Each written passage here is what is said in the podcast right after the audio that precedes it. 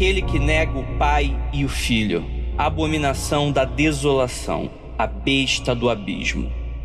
Importante em muitas religiões, a figura representante da maldade humana e de seu fim teve alguns nomes antes e apenas nas profecias bizantinas recebeu uma história mais elaborada. A lenda do Anticristo nasceu por conta da iminência de um monstro do caos em uma segunda luta cosmológica no fim dos tempos entre o Criador e as forças do mal. No entanto, o Anticristo, como conhecemos, surgiu da interação de três componentes: a figura de um inimigo que traz o fim do mundo, baseado em eventos políticos, como o perseguidor Antico, Quarto Epifânio, a figura mítica do anjo Belial e o crescimento da lenda do tirano Nero. Mas o que mais a lenda do Anticristo pode significar para nós hoje em dia? A gente fala e especula se teremos o anticristo, se ele está entre nós, logo depois dos recadinhos e a gente já volta.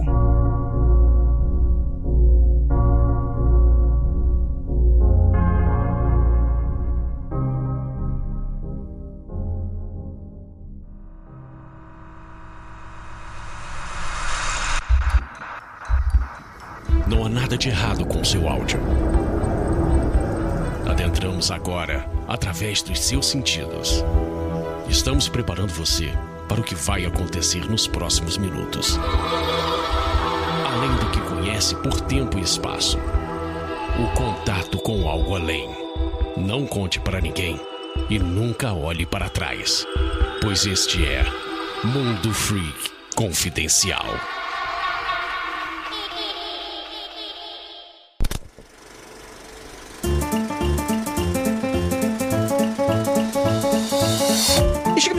Área de recadinhos do seu Mundo Free Confidencial. Muito obrigado por você estar aqui com a sua paciência e sua audiência, sempre com a gente semanalmente. Primeiramente, avisar que estamos no Twitter, a rede do passarinho, no arroba mundo underline freak. Deixa lá um seguir, deixa lá seu RT. Na Twitch, aquela roxinha lá que tem as lives. Mundo Free Confidencial, tudo junto, onde a gente faz reacts de vídeos fantasmagóricos e paranormales tá? Temos lá o nosso Instagram, arroba Mundo Freak, onde temos diversos conteúdos, resenhas de livros, lives e muita coisa bacana. Vai lá, arroba Mundo Freak, tudo junto. Lembrando a todos que o Mundo Freak Confidencial é exclusivo do Spotify, o seu Spotify. Então deixa aquele seguir maroto, ligue as notificações para você saber em primeira mão quando sair um episódio novo. Exatamente, toda quinta-feira aqui com a gente, beleza? E agora bora pros anúncios de quarentena. Anúncios de quarentena agora pro anúncio de quarentena, no qual a gente vai falar sobre o Thales Almeida Borges, também mais conhecido como Gam. E ele fala o seguinte: Boa tarde, freakers. Sou um assíduo consumidor de conteúdos voltados para o terror e suspense. Vocês foram achado maravilhoso no ano de 2019. Pô, muito obrigado. Ele sempre teve interesse em trabalhar com arte, é o que ele diz. Além disso, ele, além de arquiteto e urbanista, também trabalha como tatuador. Cara, ele é o, poliglota aí das artes e dos empregos, né? Caralho, muita coisa.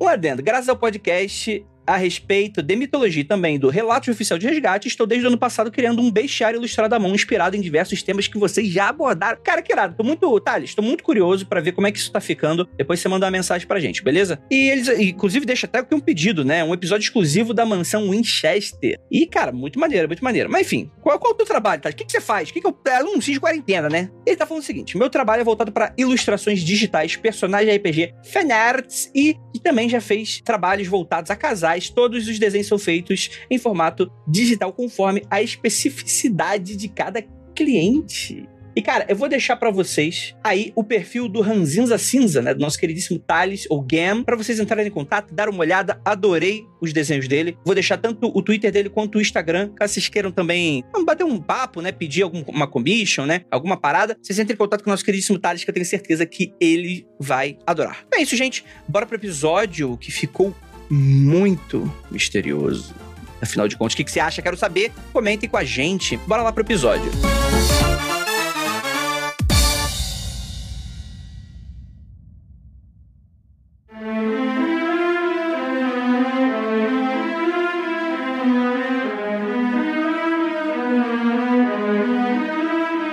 Longos dias e belas noites, queridos ouvintes. Aqui quem fala é o Anticristo.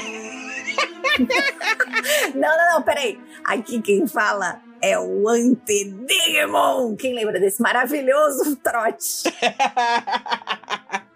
é, Antedemon é classiqueira. Ah, Saudade, hein? Trau- A saudade passa trote. Meu nome pode advir de Antedegmon, que é uma clara referência que talvez eu possa ser o anticristo, porque anticristo tem vários, né? Eu sou André Fernandes e hoje vamos falar dele, do homem, só que do homem lá de baixo, né? Como diz a Xuxa, quando você vira ao contrário o disco, né? O homem lá de baixo vai te dar? Exatamente. Vamos falar do anticristo, aquele que vai trazer danação e, e vai contra os milagres do pai. De quem, pai? Não sei. Vou descobrir nesse episódio. E pra nós já temos aqui nosso queridíssimo Rafa Jacona. Gente, fiquem tranquilos que se al- algum da equipe do Mundo Freak fosse o anticristo, eu teria identificado. Eu só não conheço o Lucas pessoalmente, tá? Então o Lucas talvez, mas o Andrei definitivamente não é. Ele é cansado demais pra isso. Verdade, verdade. Esse seria o anticristo que, tipo assim, falha porque tá com preguiça demais pra começar o fim do mundo. Exatamente. Imagina que trabalho, acabar com o mundo. Porra, mó rolê, mano. Porra, demais, mano. E temos aqui nossa queridíssima Juliana Puzilaco. Tudo bem, gente? Mas olha, o anticristo é quem você menos espera. Olha aí, rapaz. Então é a Gabi, que tá aqui nesse episódio com a gente. Droga, descobriram minha identidade. Consegui mantê-la em segredo por 30 anos, mas agora fui desmascarada ao vivo no mundo freak. Oi, gente. E temos aqui ele, o pai do anticristo, o réu. Eu acho, inclusive, que deviam legalizar um partido do anticristo do Brasil. Caralho. Porra, trazendo polêmicas. Ih, quem seria o maior candidato? Qual seria a maior expressão do partido anticristo do Brasil? O, o Toninho do Diabo? Vai ter que ter a eleição, pô. Ai, meu Deus do céu. Mas, gente, anticristo, né? Ele é uma figura bastante conhecida porque ele é amplamente difundido. Não, não, não, não, não. Porra. A gente vai, dis- vai discutir quem pode ser o anticristo. E você me fala, ele é uma figura bastante conhecida? É, tá, eu entendi. Ficou ambíguo pela, pelo tema, né? Mas é um ícone bastante conhecido, né? O conceito de anticristo, né? Exato, exato, exato. Ah, Hel, aí o Hel trouxe pra brilhantar a ideia. Mas eu acredito que pouca gente conhece a fundo o que, que seria essa figura. E antes da gente começar esse podcast de fato, eu queria apenas deixar um aviso, porque assim, eu acho que, pelo que eu tô vendo aqui das carinhas, eu acho que não tem nenhum cristão ativo aqui nesse podcast. Tem algum levanta a mão? Não tem. Eu sou cristão, mas não vou na igreja, não. Ah, não, mas aí isso é só igual no todo brasileiro. Isso aí é tranquilo. É não praticante. O brasileiro cristão tem três características: não vai à igreja, Eu tenho, eu tenho, tenho um terço aqui na mão. Sobre o tema, eu já tô com um terço aqui na mão pra tem, a, tem os aparatos cristãos para mostrar que é cristão e discute com o Papa no Twitter. São essas três características que fazem o cristão brasileiro. Isso. E quando o bicho pega, pede ajuda pro amigo macumbeiro. É, Ah, mas isso é padrão, pô. Isso, daí isso que eu ia falar, que tem, que tem aquele cristão que vai no centro espírita, né? Vai no terreiro, vai no, na, na igreja evangélica, vai em todos os lugares. É, vai, vai tudo. Mas isso é, isso é cultura brasileira. Aliás, vamos louvar os terreiros desse Brasil que recebem de braços abertos todo mundo que fica falando mal deles. Uhum. Aí depois vai lá e faz caridade e fala assim: não, deixa eu receber esse desgraça que tá cheio de encosto aqui.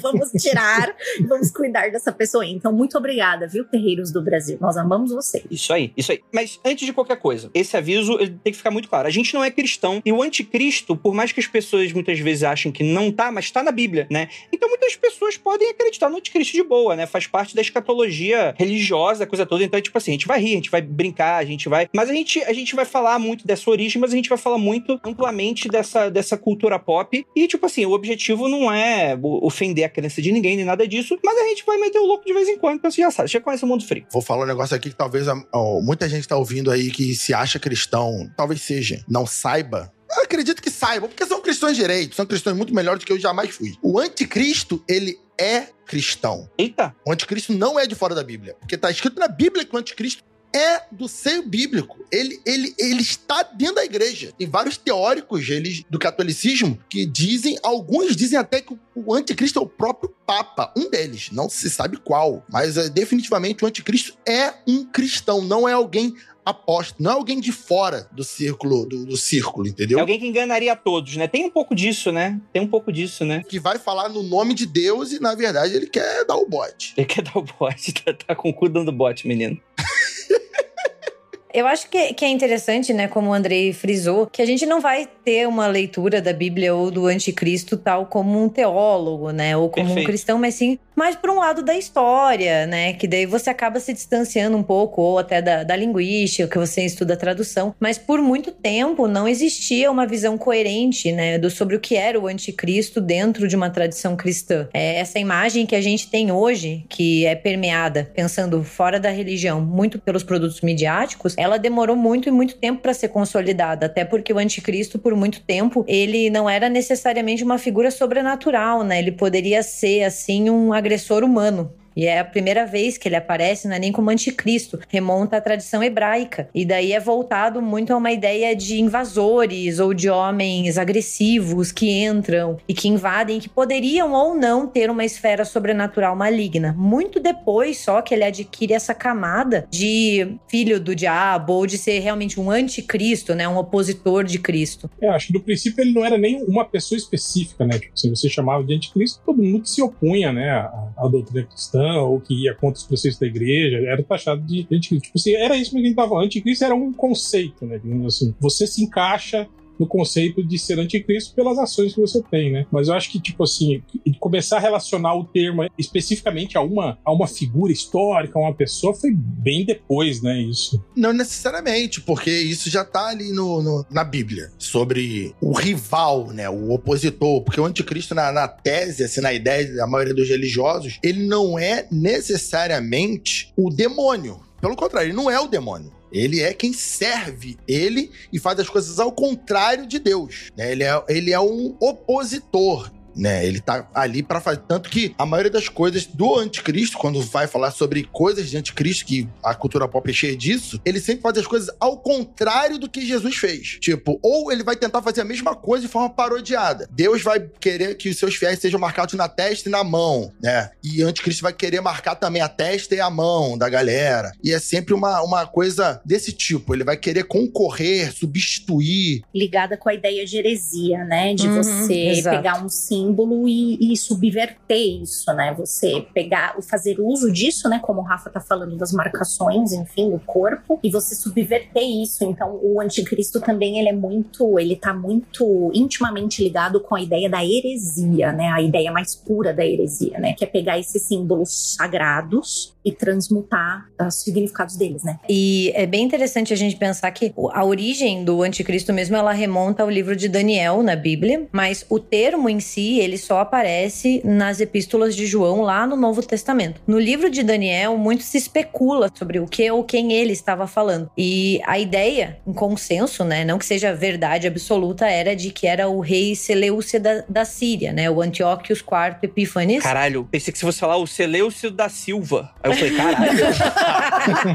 Da Silva? Ê, lasqueira, agora ferrou. Eu, brasileiro, metido nas coisas de novo, ó. é. que capturou, daí, daí faz o sentido, ele capturou Jerusalém em 168 a.C., massacrando e escravizando a população. E o livro de Daniel foi escrito depois desses acontecimentos, então é um, considerado um texto inaugural desse imaginário, dessa figura. E como o texto é escrito como profecia, muito é levado em consideração que o que aconteceu depois é um cumprimento dessa profecia. Daí, quando chega João lá no Novo Testamento, isso a gente tá resumindo, né? Assim, tipo, simplificando algo enorme, assim. E que já foi amplamente debatido em milênios, né? E que ninguém chega no consenso. Exato, é só um, um breve resumo, considerando que a Bíblia tem tradução, que a Bíblia é usada para diversas outras outros motivos, né? Mas quando o João, daí lá no Novo Testamento usa o termo anticristo, ele usa como a Ju falou, para atacar desvios doutrinários dentro do cristianismo. Então o anticristo é um mentiroso, um impostor, aquele que não reconhece a encarnação de Cristo. Então você começa com uma prática de atribuir o papel de anticristo a adversário de Cristo, né? Comumente eram vistos os judeus por já ter uma tradição, né, antissemita ali, mas que vai florescendo. Então assim, o anticristo, ele é o opositor da cristandade, ele é o opositor de Cristo e você começa a ter essa amálgama de, dessa figura que chega até nós. Esse negócio da heresia me lembrou, né? Por exemplo, acho que o, o exemplo que a gente pode pegar mais concreto, digamos digamos assim, para falar da heresia, né? Então, por exemplo, Cristo, né? Como que ele foi, como é que ele veio para a Terra? Ele foi concebido por uma mulher que seria virgem e que ele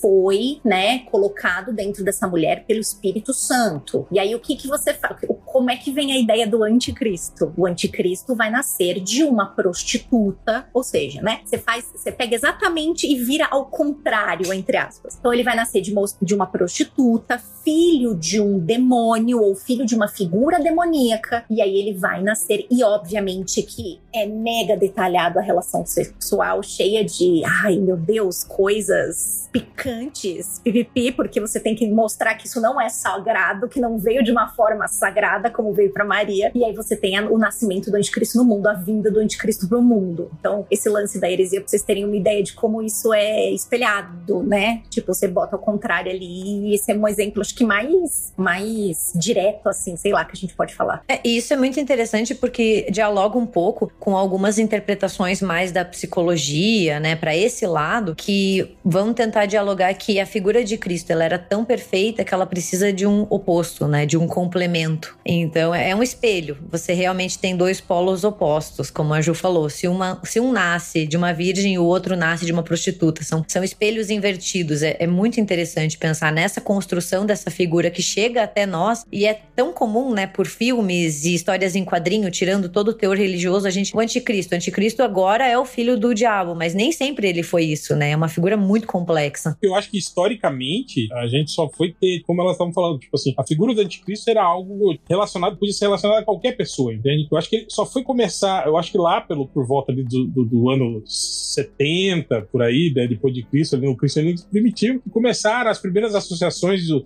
eu acho que primeiro o Nero, né, se não me engano, né, o, o primeiro cara que foi, foi associado a, tipo assim, uma figura real, né, sendo apontada como anticristo, né? E aí a partir daí começou, né? Cada, sei lá, 100 anos aí a gente tinha um novo anticristo aparecendo, né? Isso muito acontece real, porque a figura do anticristo, se eu não me engano, na, no, no, Apocalipse, eu sempre esqueço o nome do, dos profetas. Um deles vai falar em anticristos, no plural, dando a entender que existe uma coletânea deles, de pequenos anticristos cometendo atos diversos. E o outro, que eu acho que é o João, um deles lá no Apocalipse, vai dizer que tem o grande anticristo. Vai ter o, o Chan. E esse grandão que vai ser o principal. E nessa ideia, o que o Hell falou é bem essa ideia de ter vários anticristos e eles vão. Eles estão querendo o quê? Eles estão querendo destruir para unificar os estados. É por isso que tem muitas dessas ideias. O anticristo era, era globalista, então, o anticristo, é isso que você está querendo dizer. Exatamente.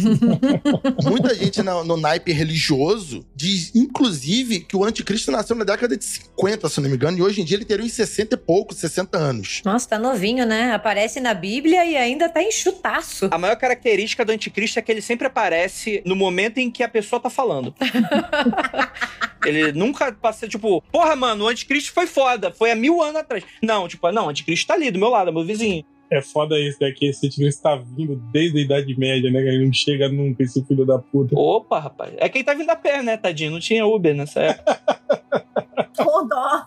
É porque, ué, se ficaram perdidos no deserto que é pequenininho 40 anos, o anticristo tá vindo de como? Tá vindo aí dois mil anos, tá perdido. Essa história do deserto é treta. Mas a ideia desse, desse, desse anticristo aí é justamente os últimos dias relatados na Bíblia. Muitos estudiosos dizem que o, os últimos dias são a partir do momento que Jesus morreu, os últimos dias começaram. Então, para Deus, o tempo não conta, é tempo ilimitado. Caraca. Sabe, não, não, não, quer dizer que são 10, 20, 2 mil anos. É, é o tempo que Deus quiser. E todos eles são os últimos. Jacaúna, você já imaginou que se, se o Henrique Cristo é mesmo o Cristo que voltou e o Toninho do Diabo que é o, que é o anticristo, cara? ah, isso eu tenho certeza que não é. Isso eu tenho certeza absoluta. Absoluta. Segurança total. Olha. Por quê? Se eu tenho certeza de duas coisas nessa vida é que eu vou morrer e que Henrique Cristo não é Jesus. É isso. E. Ó, não sei, hein? Não sei. Não sei. Olha aí, hein? Não, eu falo com segurança. Pode botar no programa, com segurança. E nem que o Toninho do Diabo é, é, é o filho é o filho genético de, do demônio. Tá tranquilão. Genético, né? o genético, tá. Entendi. Mas esse que é o problema, Andrei. Se o anticristo, como muitas histórias, muitas, como a Gabi falou, a mãe dele literalmente transa com um demônio, tem que ter o do DNA ali do demônio. Mas pai é quem cria. Pai é quem cria. Ah, mas fala isso pra José. Fala isso pra José. José que criou e ninguém lembra dele direito. Não, mas é verdade. Tanto que Jesus na cruz até falou, pai, por que, que me abandonaste? Falou, pô, foi Jesus, é porque abandonou ele, cara. Olha aí, tá vendo? Mas sabe que essa ideia que o, que o Jacaúna falou sobre os vários anticristos, né? Como se pudessem ser vários, né? A gente tem isso lá na- até na Idade Média e na Idade Moderna. E muito se atribuía, às vezes, os anticristos aos povos bárbaros. Então também tem muito essa, essa ideia da invasão, né? Da heresia. Então, quando os povos bárbaros... E aqui, né? O termo povos bárbaros é bem leigo mesmo, né? Porque a gente sabe que bárbaros eles não eram. E não eram povos homogêneos, enfim. Mas tá falando, estamos falando dos godos, dos hunos, dos mongóis, até dos turcos. Quando eles invadiram a Europa, né? Em várias ondas, eles eram identificados muitas vezes como os exércitos do grande dragão, como os exércitos do anticristo. E os seus líderes, às vezes, eram encarnações do anticristo. Fora dessa ideia do anticristo como filho do capeta, né? Mais como esse, inimigo da cristandade. E é muito interessante a gente pensar que o anticristo ele ganha esse contorno mais de ser o filho do capeta, né? De ter esse poder destrutivo, de ser um só, quando a gente passa a ter uma teoria de mal unificado, que daí é centralizado no diabo. Enquanto o diabo ainda é uma figura muito, tipo, heterogênea, né? Com várias representações, não é o diabo que a gente conhece, não é o senhor do todo mal, o anticristo meio que corre na lateral. Eles se unem quando o diabo ali, né? Mais pra Idade Média, ele se torna o grande inimigo da cristandade. E daí que o anticristo vira meio que um minion dele, assim, sabe? Um minion poderoso. Enquanto isso, eles correm muito separados. Então, você precisa ter uma teoria do mal centralizado, de um mal que ameaça a cristandade, para você ter uma efetiva grande ameaça, né? Essa unificação do anticristo e não ter vários anticristos. Gabi, repara que dentro da sua fala, ela vai com aquela ideia justamente que eu tava comentando que, que o Helcom brincou, que o, o anticristo é globalista. É exatamente. Por quê? Qual era o medo dos bárbaros invadindo as cidades? Destruir a sociedade. Qual era o medo dos outros povos invadindo outros lugares? Destruir aquela sociedade. O medo de serem destruídos, modificados, invadidos, fazia dizer que o líder daquele povo era o anticristo. Enfim, o ser humano é sempre essa coisa desgraçada que é se você não é do meu clubinho, você não presta. Eles têm o medo, né? Eles têm o medo Com de... medo de que iam destruir a família tradicional europeia. É isso. Ex- É isso, é isso, é isso. né? Essa ideia do, do anticristo, do outro, né? Ser quem vai destruir a minha sociedade e o fim da minha sociedade vai. A destruição da minha sociedade vai deixar que os povos se misturem e eu vou ter que servir outro. É essa ideia que, que prevalece. O Gabi, por favor, me corrija se eu estiver errado. Você tá falando do lance do mal unificado, né? Da Idade Média e tudo mais. É verdade que esse lance do mal unificado, ele, ele ganha força, né? Entre aspas, né? Ele se, eu não sei se eu posso dizer, constitui nesse tempo, porque a gente tá falando de um tempo onde as cidades estão mais bem estabelecidas, não sei se é essa palavra, estabelecidas, e aí você deixa de ter um perigo tão iminente de invasão, porque aquilo se espalhou de uma forma maior, e aí você precisa dar uma outra cara, porque meio que as pessoas estavam perdendo esse medo. É isso? Depende muito de que historiador você resolve seguir, né? Tá.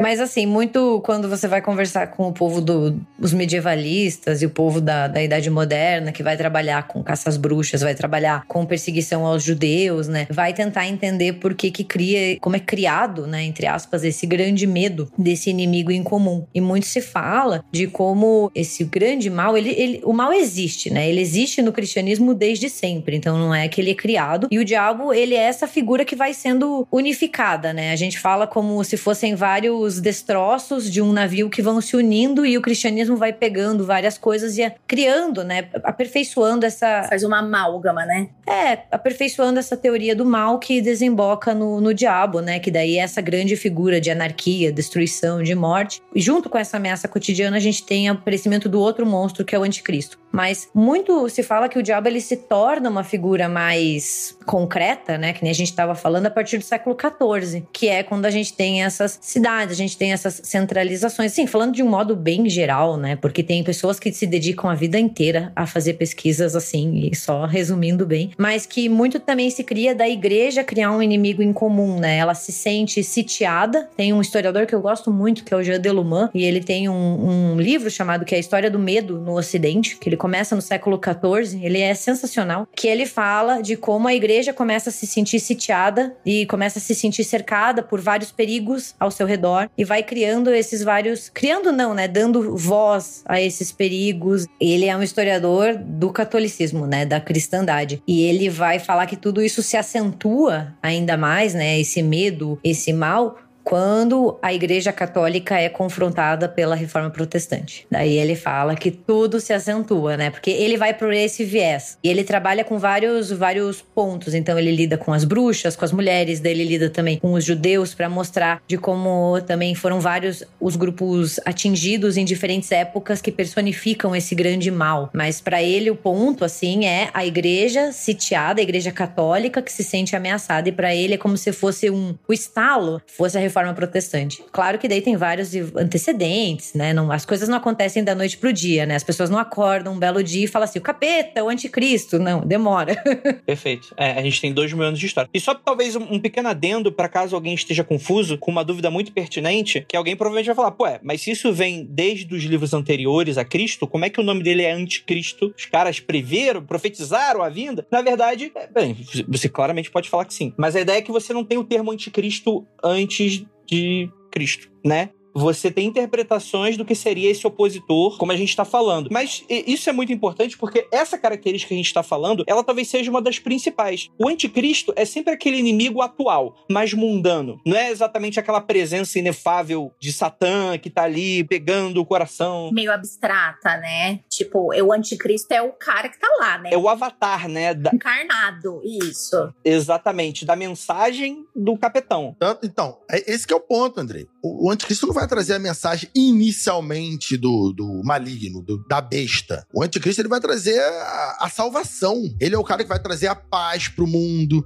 Ele é o cara que vai unificar os povos. Ele é a música do John, do, do John Lennon, tá ligado?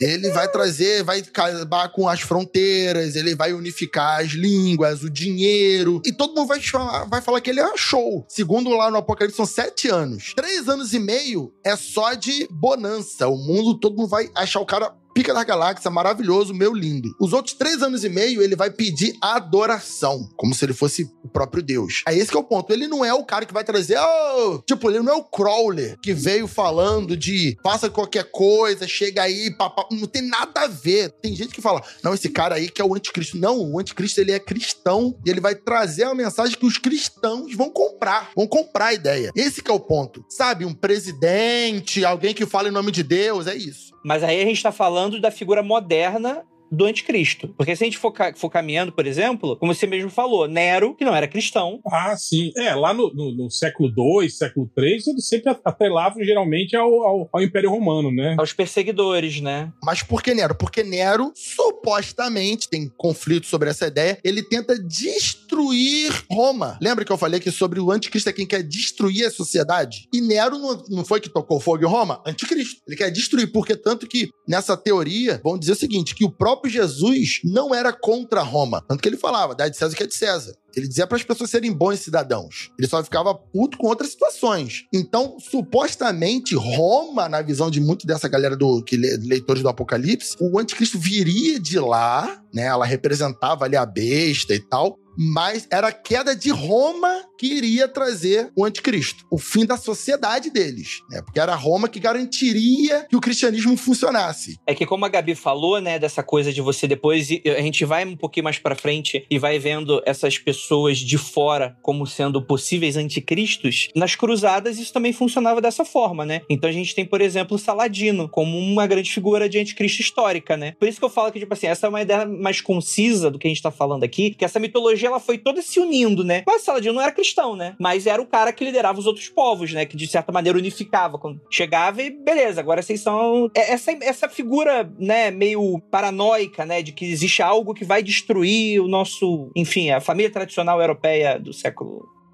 Eu lembro de ter lido sobre isso quando a gente estava quando tava pesquisando pro episódio do demônio Olha, é o demônio. Mas eu acho que foi o, o Jerônimo, São Jerônimo, que foi o primeiro que pensou esse negócio de que talvez o, o anticristo não fosse exatamente só uma pessoa que se põe contra a doutrina, e sim talvez ele fosse um alguém humano e que Satanás reside na forma corporal dessa pessoa. Foi ele que meio que, que jogou essa, essa pedra aí de que o, o, o anticristo pode ser um, o diabo em forma, em forma humana, assim, né? E eu acho que meio que a partir daí começou todo aquele rolê de, de, de começar a pensar o anticristo como uma figura mesmo, né? Não como, como, como conceito que a gente tava falando, né? Que é, que é importante dizer, né? Como, como vocês estão falando aí, tipo, é uma construção que cada um vai adicionando um pouquinho de certas características, né? Tipo assim, não tem o pai da aviação, tem o pai do anticristo. Mas você vai ter, provavelmente sim, umas características principais que vão ser moldadas aí por essa galera, né? E é interessante que a Gabi, inclusive, cita essa coisa do, do protestantismo, né? Da reforma. Aí fica uma situação muito engraçada, né? Porque você vai ter os católicos falando que os crentes são o anticristo e você vai ter os crentes falando que o Papa era o anticristo, né? E aí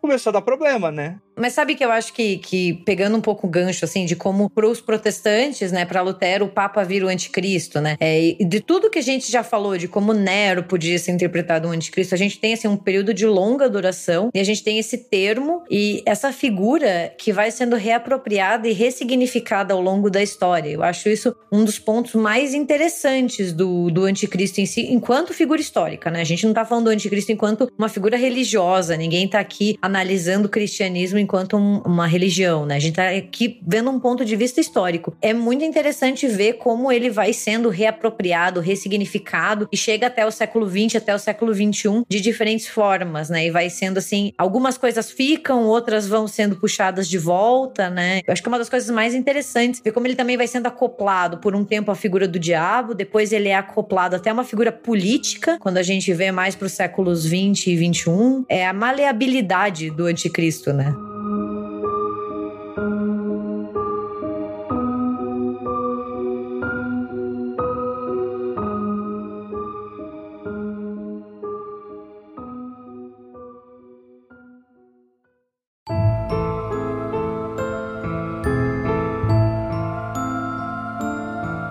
A gente não pode deixar mencionar, talvez, um dos ícones que simboliza o anticristo, né? Que é a figura da numeração diabólica 666. Que existe todo esse debate relacionado a isso, né? Porque, como a gente falou, né? Muitas das passagens que atribuem-se ao anticristo, tem muitas dessas passagens que o pessoal não dá o nome aos bois, de quem essa galera tá se referindo. O que dá todo esse tom que vai ser profético, que vai se encaixar em qualquer momento da história. Alguém pode falar, não, nesse momento eu estou com o anticristo, esse cara é o anticristo. Mas se a gente for historicamente lá para aquela época, o que o pessoal fazia, né? Como uma narrativa de perseguidos, né? O pessoal geralmente codificava nomes, né? Então, várias interpretações falam que esses números, o número da besta, 666, né? Você teria algumas traduções, né? Que aí você faz aquela numerologia doida que eu não entendo exatamente como é que os historiadores fazem, né? Que 666 seria, tá falando de César, né? né? Nera César, ou César Nero. É uma conta matemática, não é coisa de historiador isso aí, não. então por isso que deve ter errado. Deve ter errado. Não foi a gente que fez essa análise, entendeu? Você pode ver que essa análise dos números, ela não veio da história, porque historiador não tem como surgir com essas coisas. É que tem aquela parada que você decodifica através de números alguns nomes. Né? Os nomes, né, tem um, tem um cálculo matemático em que a junção daquelas letras resulta num número. É, que depois teve uma certa correção, que esse número virou 616, e aí tem uma série de números que o pessoal atribui a esse tipo de coisa, né? Mas o 666 foi o que marcou a cultura pop, né? Mas você sabe quem que inventou o termo 666? Tipo, tem uma origem histórica para quando o termo foi criado. Quando ele foi criado? Foi o Iron Maiden. o The Number of the Beast. Entendi, entendi. Por isso que eu não levo a sério. Iron Maiden. Eu prestando maior atenção aí. Eu falei, caralho, agora, agora sim. O universo Marvel meio meia, né? E isso faz muito sentido, porque todo mundo, ah, eu era um Maiden, grande banda, pororó, e agora o Bruce Dixon fica falando contra o. a favor do Brexit e falando um monte de merda direitista, então ele realmente. Ele é o anticristo. O Bruce Dixon é o anticristo. Ele é o anticristo, porque ele conquistou todo mundo e agora ele tá aí falando merda. É isso. Causando caos e destruição no mundo. Pronto, descobrimos. Pode fechar o programa. É muito divertido e às vezes triste você procurar no YouTube sobre anticristo e sobre 666. Nossa, é muito, muito lixo. Você vê umas análises muito boas de gente séria, de caras assim, doutores no assunto. Não muitas, Rafa. Você tá sendo legal. Não muitas. É, que- não, tem muito lixo, mas assim, no topo do lixo tem coisa boa e tem coisa que é bizarra, maluco. Que tu fala, caralho, de onde o cara tirou que o anticristo é de tal religião? Não, porque eu li no Alcorão e tá escrito lá. Aí eu falei, não tá isso no Alcorão, arrombado. Ele falou o número do Alcorão, eu botei no Google. Nem existe aquele número no Alcorão. Eu falei, filha da puta, rapaz. Eu, caraca, o cara falando no programa, o cara tem um programa de 2 milhões de pessoas no YouTube. E falando que, eu falei, rapaz, como pode? Aqui eles falam sobre o, meia, o 666, sobre o, o, o Irineu, né? Irineu.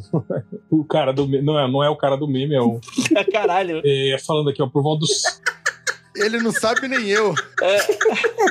do século II, ele refere-se ao anticristo como. Ele fala, ele usa o número 666, e aí ele, ele entre os nomes possíveis, decodificado 66, ele usa o, o latinus, que é latim, né? Ou que significava pertencente ao Império Romano. Então é isso que a gente falou, que, que, que tudo nessa época girava em torno do Império Romano e, do, do- e da ameaça que ele representava, né? Uma coisa que a gente acho que acho que não fomos claros exatamente sobre isso é que o anticristo ele representa o fim dos tempos, o apocalipse, a revelação final. O anticristo ele está o anticristo, o grande anticristo ele está totalmente vinculado com a volta de Jesus Cristo e com uma série de acontecimentos meio que obrigatórios para que o anticristo se apresente. Tem um roteiro, né? Tem um roteiro, exatamente. Então não é qualquer guerra, não é qualquer doença, porque de guerra e doença teve a história inteira, né? Mas é algo, um conjunto de coisas que acontece numa sequência muito específica e que alguém vai salvar esse mundo aí.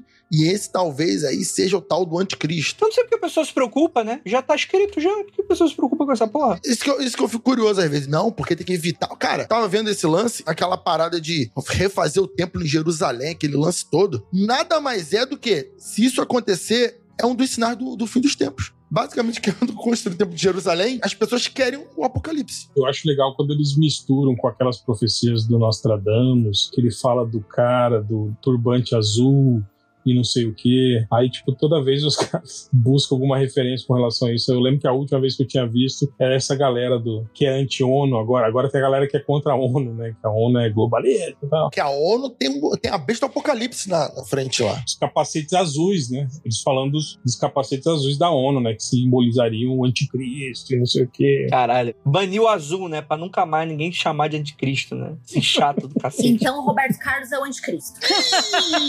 Porque ele só usa azul. Ele só quer usar azul. Pois é, assim como o, o Napoleão, né? Ele era o anticristo, né? O mundo ia acabar lá naquela época, né? Olha aí. Não, e vocês percebam, né? Se a gente for ainda falar sobre simbologia de cor, o azul ser o anticristo, a gente não pode esquecer que o azul era um dos pigmentos mais caros para se ter, né? É, de se fazer, e não era qualquer pessoa que tinha uma roupa azul. A roupa azul, antes da roupa, porque todo mundo acho que tem um pouquinho no, no imaginário, né? O rei com a capa vermelha, né? Do coisa, coisas douradas. Mas muito antes disso vem o azul, porque o pigmento para fazer azul é muito caro. Então não é qualquer um que tem roupas azuis. Então tem também um lance de, olha, então, os grandes impérios e os grandes governos, por terem essa grana e por poderem ostentar isso aí, teria o azul, por exemplo. Então a gente pode usar esse lance da interpretação das cores também, né? Do significado das cores e quem usa essa cor, né? Quem, quem tem o poder, entre aspas, de usar, de ter roupas ou ter é, representações em si, símbolos em si dessa cor. É tudo um símbolo de nobreza, né? O sangue azul e tal. É, vai, vai com toda com essa, Isso. com essa pompa, né? Então, assim, o anticristo, ele vai ter que aparecer um e-mail. Ah, e detalhe: a profecia diz que o anticristo ele vai ser ferido de morte, mas ele não vai morrer.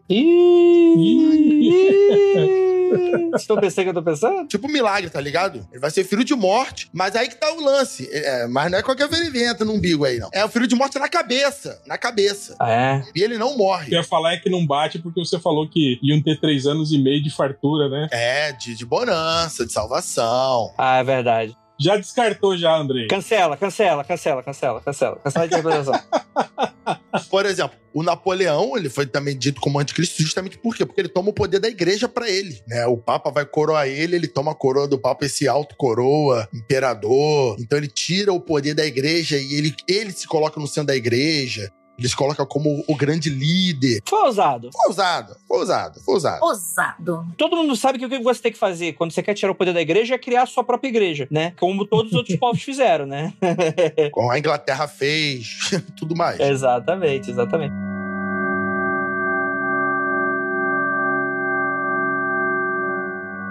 Gente, muito bonito, e, quer dizer, o contrário, tudo muito feio, né? Porque é o anticristo, é o filho do capeta. Mas aí a gente tem essa figura emblemática que marca a cultura pop, né? Porque a gente vai ter toda essa questão da tradição cristã que vai ser colocada aí nos filmes, nos livros, né? E assim, Satã tá sempre aí, desde os tempos mais primórdios, né? Mas a gente tem diversos filmes, né, cara? Eu já vou puxar um aqui que é o meu, dos meus favoritos, né? A Profecia 666. É meio literal esse filme?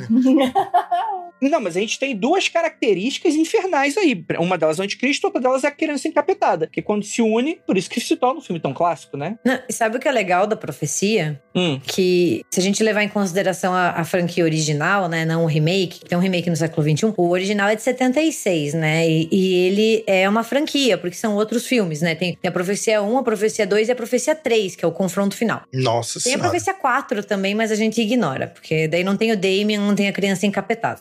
mas no profecia, né, que nessa, nessa trilogia que a gente segue o filho do capeta, daí é literalmente isso que a gente tem no imaginário, que é a criança encapetada. Quando a gente chega no confronto final, que é a profecia 3, que é lá de que é de 1981, ele já tá adulto. E daí tem muito isso que a gente tava falando de ser literalmente o oposto de Cristo, porque nasceu uma criança que seria a reencarnação de Cristo. E dele vai atrás, porque é o confronto, entendeu? Se Cristo veio, quer dizer que vai. Ah, boa. Entendeu? Daí a, a trilogia ela vai além, assim, mas tem um, o que eles chamam de de criança Cristo, né, no, no filme. E ele já é um adulto, ele é o Sam Neill, inclusive. E ele tem que destruir essa, essa criança Cristo, né, porque são os opositores. Daí a gente tem muito aquilo que a Ju falou, que a gente bateu muito na tecla durante o episódio, que é essa- esses polos opostos. E a gente vê como que o cinema traz isso para um entretenimento, né, até fora do, do âmbito religioso. Existem dois filmes que são os meus preferidos, e um deles, inclusive, é um dos meus guilty pleasures, porque o filme é muito ruim, mas no meu coração ele é maravilhoso, que é o Fim dos Dias, né? O Fim dos Dias é muito ruim, é muito farofa. É o do Schwarzenegger? É, É, Schwarzenegger. Adoro. Ele impede o apocalipse na porrada. na porrada. Ah, mas esse que é o bom filme, pô. né? Esse filme é um guilty play, eu adoro e obviamente eu acho que um grande clássico, né? Acho que se você quiser entender a ideia de anticristo e a ideia de background de anticristo é o bebê de Rosemary. Nossa, sim. Claro. Porque explica direitinho, você, o anticristo por si só, ele não nasceria, ele, ele precisa de um apoio, ele precisa de, um, de uma equipe, entendeu? Então, quando você assiste o bebê de Rosemary, que você vai, chega uma hora que você fala assim, meu, mulher, você está num rolezão do Kleber, você saia daí agora, mas as coisas vão levando e você vê, né? E é esse lance também, eu acho que a ideia do anticristo, eu não sei se vocês concordam comigo, mas a ideia do anticristo, justamente por ser essa pessoa que primeiro traz uma coisa muito bacana e depois derruba tudo, a ideia do anticristo na cultura pop é abraçar o excluído. A ideia do anticristo na cultura pop é você é rejeitado, vem aqui comigo, porque aqui você tem um amor, aqui você tem, você se sente confortável, eu vou ser seu amigo, né? Então, sempre em volta dessas figuras de anticristo, sempre tem grupos, né? Que aí, dependendo, né? Aí, obviamente, que, que, é, que Gabi vai falar muito melhor que eu, que entende muito melhor que eu do que cinema, tem pra caralho, que vai ver. E vem em for- forma de culto, vem em forma de família, vem. E aí ele se manifesta de vários jeitos. Mas na cultura pop, se não tem a ideia desse grupo por trás dessa vinda, as coisas não vingam, né? O Bebê de Rosemary é muito legal porque termina com o mal vencendo. Ele é um filme um- que mostra o triunfo do mal, porque a Rosemary, ela meio que abraça essa criança, ela vai ser a mãe. Eles olham pra ela e falam: ele precisa de uma mãe, ele precisa dessa família pra ele crescer e daí se tornar o anticristo, né? Sem, como a Ju falou, sem essa família, que no Bebê de Rosemary é um grupo de bruxas e bruxos, ele não vai pra frente. E você tem o triunfo, porque nada impede que o anticristo venha. E é- é um, é um tom muito pessimista. Ele tá em Nova York. Ele tá no centro, praticamente, dos Estados Unidos. E o, a profecia também faz isso, né? Porque na profecia, o Damien, ele é adotado por um diplomata estadunidense. É sempre figura grande, né? Uma família mega poderosa. E daí, quando termina o filme, gente, ele é adotado pelo presidente. o filme da profecia termina com o anticristo chegando na Casa Branca. Tem coisa mais fatalista que isso, assim, tipo. E aí corta a cena e aparece o Trump. É isso. Não, porque o Trump era muito burro. Essa criança cresceu e se tornou o E Trump. tornou um Trump. Se bronzeou e se tornou um Trump. É isso. Tem uma, uma, umas teorias dessas mais novas, evidentemente, que o, o genro do Trump, se eu não me engano, era o anticristo. O quê? Caralho. É, o YouTube tem tudo, André, como eu disse. O YouTube tem tudo. E o Rafa tá ficando especialista em achar essas coisas absurdas. Eu amo, amo. O Rafa tá ficando especialista. Eu vejo essas coisas e fico, rapaz, que legal, vou comentar isso na live. Eu acho que uma característica é que o anticristo é sempre o opositor do partido que você gosta, né? Claro. Não, então, uma das características que eu sempre vejo na, na cultura pop e também na religiosa, assim, que o anticristo, ele é alguém carismático e ele é alguém que tem uma característica muito aguda, que é fácil de distinguir, que é o bicho é inteligente demais. Porque ele sabe, ele consegue literalmente agradar a grande maioria da galera. 90% do pessoal vai ficar com o cara, vai fechar junto com o camarada, de todos os lados. Voltando pra, pra filmes, eu só lembro de um filme, tirando a, tirando a profecia que já foi citado, e tirando o que a Ju falou do, do fim dos dias, eu só lembro de um filme que não é necessariamente esse anticristo mais clássico, mas é o demônio, que é Constantine. Claro. Um filme que eu adoro. Eu gosto muito. Foda-se se você não gosta, não pergunto a sua opinião. Mas é um filme que eu gosto muito, porque o Keanu Reeves tá maravilhoso, tá fazendo feitiços incríveis que nada explica no filme e não precisa explicar mesmo. E é justamente isso, né? Ele, o, o filho do, do Lúcifer, o filho do demônio, quer vir à Terra e ele precisa do, do sangue de Deus para vir à Terra, né? Tem um lance desse aí, por isso que ele precisava do punhal, pá. E só que o Lúcifer não deixa. Ele fala: não, o meu acordo com o cara lá não deixa você vir agora, é outro momento, tem que ter outro rolê pra tu vir. Então eu acho esse filme muito legal. É, já que tem que acontecer, né? O pessoal quer controlar o timing, né? Quando que vai acontecer, né? Exato. Exato, exatamente, exatamente. Ué, sobre, sobre esse negócio de cultura pop, eu tava dando uma olhada sobre isso hoje mesmo, pra dar um channel no assunto. E, cara, eu tava vendo que o pessoal lá em. Eu não sei qual o grau de verdade, o cara tá falando isso num podcast desse de videocast. O cara, um, um cara que é doutor em. O doutor em religião cristã. Tava falando que o pessoal lá em Israel tava selecionando um novilho vermelho pro apocalipse. Porque parece que na, um dos sinais do apocalipse lá é que o novilho vermelho seria sacrificado no- nos finais dos dias. Eu falei, caralho, como assim? Os caras estavam procurando, tinha que ter o tom certo de pelos, caralho, não sei o quê. E começaram a fazer em laboratório. Aí procurei no Google, parece que em 2012 conseguiram fazer o novilho que foi aprovado pelo, pelo, pelo pessoal judeu. E o novilho tá lá, Esperando. esperando. Tá bom. Falei, mas caralho, eu procurei no Google e tinha uma notícia, acho que é de 2012, 2014, isso. E os caras pegaram, ah, não, esse aí tá aprovado, e compraram o novilho, ele tá lá esperando. Olha, rapaz, cara, o pessoal tá na- no pique apocalipse mesmo, tá ligado? Calma aí, mas essa informação. Calma aí, eu tô, eu tô chamando de trazer informação. Você tá tirando onde? De, de, de um mesa cash, é isso? Isso. Eu tirei do MesaCast. Ele tirou, ele tirou do YouTube, onde ele, ele assiste vídeos. Tirou do YouTube. Ah, então é verdade.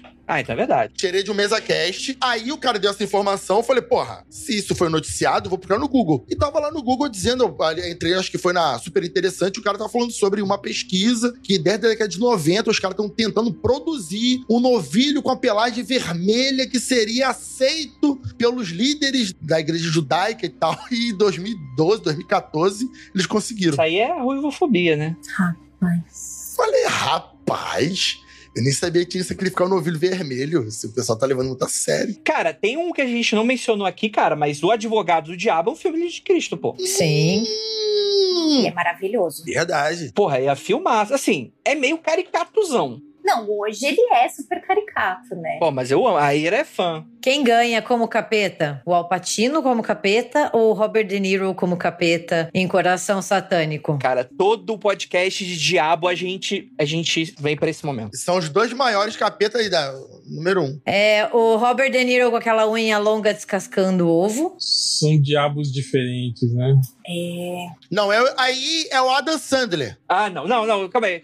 Eu vou tirar o Rafael. Vou mutar o Rafael. que é o Little Nick, pô. Que é o Little Nick, o diabo diferente. O réu que chamou ele. Com certeza. Melhor. Melhor diabo. O De Niro é legal, assim, é- ele é comedido, né? Aquele cara ardiloso, né? E já o, o demônio do Patino é aquele expansivo, né? É, é legal também. Mas você tá esquecendo um filme aí de anticristo aí, que é o Hellboy, né, cara? O Hellboy é o anticristo. Ah, verdade, pô. Ele tem a chave, a chave do Ragnarok na mão, né? Que é a mão dele de, Exatamente. de pedra. E simplesmente ele não deflagra o fim do mundo porque ele não quer. Ele quer curtir de boa. Ele quer ficar Que ele é apaixonado. É que o amor, o amor, ele transfere universos. O amor constrói. nos filmes, né? No filme que tem essa, esse rolê dele. Eu adoro os filmes, mas o quadrinho, ele é o meu Hellboy. Sabe por que que ele é o meu Hellboy? Porque é só preguiça. Sim, exatamente. O Hellboy do quadrinho, ele é um maluco sem saco pra galera naruteira. Ele é o Shikamaru dos quadrinhos. Ele, tipo assim, é, porra, aparece um monstrão gigante, ele não vai pra porrada como se fosse filme da Marvel. Ele fala, porra, que saco. De novo. Aí ele fica meia hora tomando pau. Tem que matar esse bicho, cara. Tem que me dar um trabalho, né? É, tipo, cara, que merda. Toda hora essa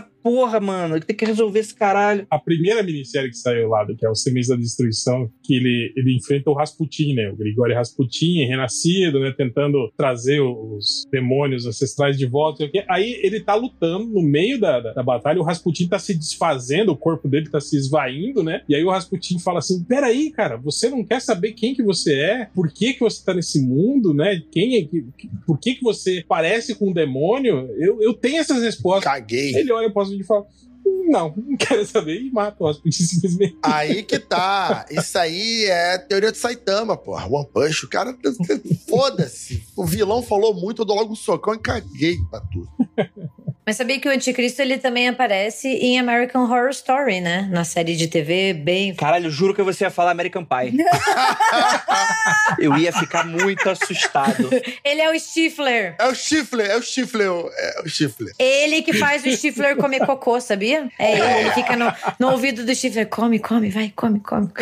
Isso aí, uma, uma American, American Horror Story, né? Ah, verdade, a primeira temporada, né? É, em American Horror Story, na primeira temporada, eles estão tentando fazer com que o anticristo nasça, né? E ele precisa nascer de uma relação sexual entre uma pessoa viva e uma pessoa morta. Faz sentido porque a casa, que é a casa assombrada, tem pessoas vivas e mortas, e os fantasmas e, as pessoas- e os vivos interagem. E daí ele volta no apocalipse, já crescido, pra daí, justamente, como diz o nome da temporada, causar o apocalipse. Então, Cara, essa primeira temporada eu achei incrível, gostei muito, mas não lembrava. Tem muitos anos que eu assisti, não lembrava que era, que era essa parada, não. É uma das minhas preferidas, a primeira. Eu gosto muito, muito, muito da primeira e da segunda. Muito mesmo.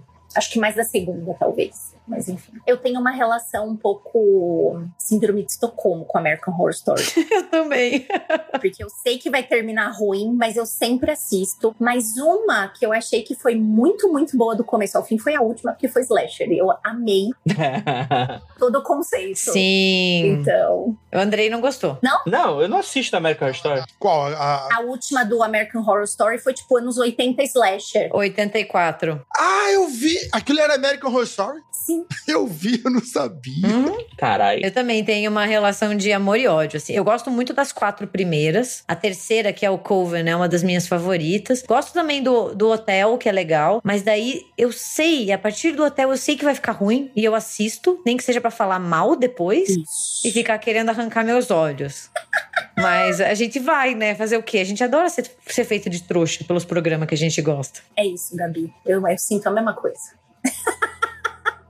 Não deixe de ver. Faltou mais alguma coisa a gente mencionou? Ah, muito. Os ouvintes vão falar pra caralho sobre isso. Vocês não falaram um monte de coisa, mas a vida é essa. Pô, mas aí o Monster Energy Drink 666. O que é? Você nunca viu? Vamos lá, deixa eu falar então. A galera, quando sai aquela lata, aquele produto, Monster Energy Drink, Ah, o Mon. Nossa, velho, isso aí. o pessoal disse que aquelas três garras, assim, do, do Monster na lata, aquilo ali na língua grega, sei lá qual é o lance, Não, é hebreu. Hebreu, meu amor. hebreu, hebraica, é o 666. Não, e, perdão. Hebraico é a língua e hebreu é o. É o povo. Desculpa, eu sempre erro o. o... Desculpa, hebraico. Isso, isso. O pessoal falava que aquilo ali era, pô, vídeo no YouTube sobre isso aí, rapaz, várias pessoas passando vergonha. Falando que era pra jogar tudo fora nas lojas, porque era de cima do demônio. Ih, É a bebida do jovem, olha lá, é a bebida do jovem. Mas daí a gente entra, por exemplo, se você escutar a Xuxa ao contrário, ou se você olhar e ler o rótulo da Coca, tá escrito Alô Diabo, não é Coca-Cola, tá escrito Alô Diabo. Exatamente. Inclusive, uma coisa que, que eu achei bem legal nesse sentido foi que a maioria dos, do- dos mesa casts ou dos programas próprios que os caras falam sobre isso, eles falam: olha, não é. Eles falam exatamente isso. Não é na vacina que vai vir marca do, do anticristo, porque pra você receber a marca do anticristo, você tem que aceitá-la de bom grado. O anticristo não pode botar a marca em você obrigatório. Você tem que negar a Deus pra ter a marca. Não pode. Isso não é tipo, tu bebe na água e aceitou o anticristo. Não dá. Não dá. Isso vem, sabe no que vem em forma, Rafa? Em forma do li aceita os termos apresentados. É isso.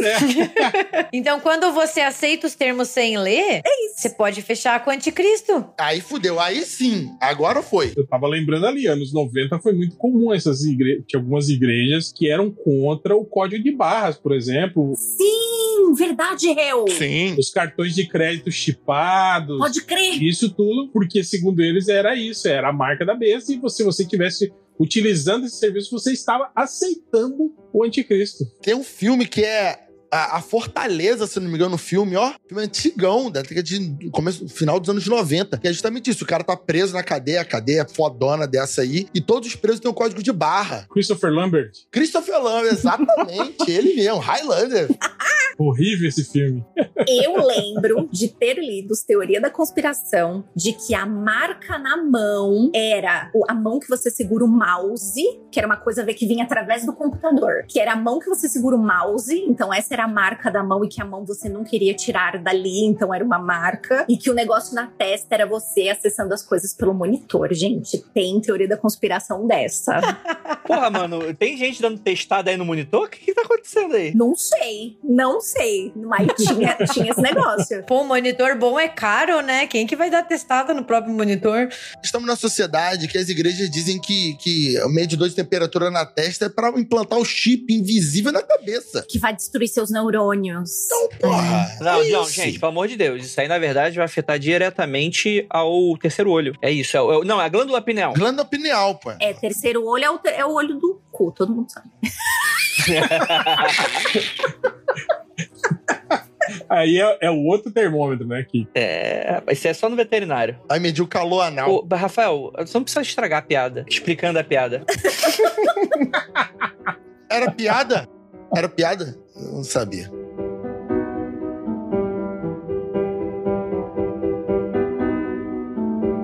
Com isso, gostaria muito de agradecer a todos vocês que chegaram até o final desse episódio, com essa equipe incrível aqui. Fiquem tranquilos que o Rafael vai voltar pra geladeira, a gente vai ficar muito tempo sem voltar. Isso! Então vocês podem ficar tranquilos, tá? Ele só estragou esse. Que absurdo. Tem outros 10 aí tranquilos sem ele, aí depois ele volta de novo. Olha só, deixa eu dar um recado aqui Ah. e não vai cortar, Murilo. Vai deixar isso. Olha só, não adianta. É, tu tá pagando ele? O Murilo é meu amigo. O Murilo é meu amigo. Ah, é? Teu amigo? Hum, tá bom. Ó, não adianta me mandar mensagem no Instagram, no Twitter, DM, falando: Ah, Jacaúna, eu tô com saudade de você no programa. Sinceramente, muito bom saber disso, mas. Se você que quer me no programa, manda mensagem pro Andrei Paíra, marca o Mundo Freak, é isso. Mandar mensagem pra mim, só massageia meu ego, mas não me ajuda em nada a voltar a gravar, não. é isso o recado. Vai, vai aparecer aí na frente da casa da Ira e do Andrei uma manifestação com cartazes. Jacalovers. Hashtag Jacalovers. Vai, vai aparecer uma pessoa. Horror, Andrei! Não sendo eu, já é lucro, já apareceu alguém. Eu ia fazer uma piada, mas ia ficar muito pesado.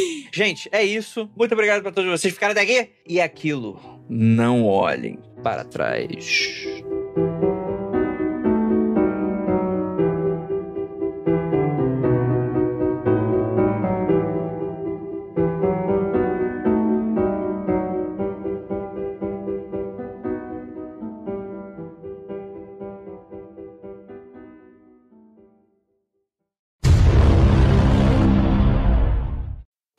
Tá Isso com um papelzinho um- na mão dizendo li, aceito os termos. É, É, o anticristo tá de, de buzina de fusca pra, pra o. Andrei. Mil fusquinha. anos de dor.